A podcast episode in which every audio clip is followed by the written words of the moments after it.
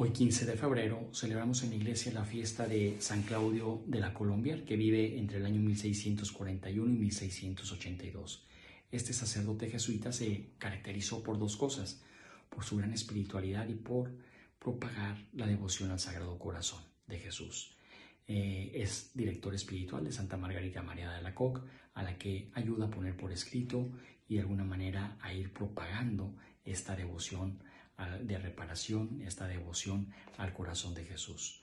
Qué importante es en nuestra vida no nada más ser buenos consejeros y acompañantes humanos o amigotes de la gente, sino aprender también a ser guías espirituales. Tenemos ese compromiso todos de ayudarnos a crecer espiritualmente en estos tiempos en los que hay mucho culto al cuerpo. Tenemos que enfocarnos también a embellecer el corazón y el alma. Que San Claudio, como director espiritual que fue, nos enseñe también a nosotros acompañar espiritualmente a los que se acerquen cada día a nuestra vida.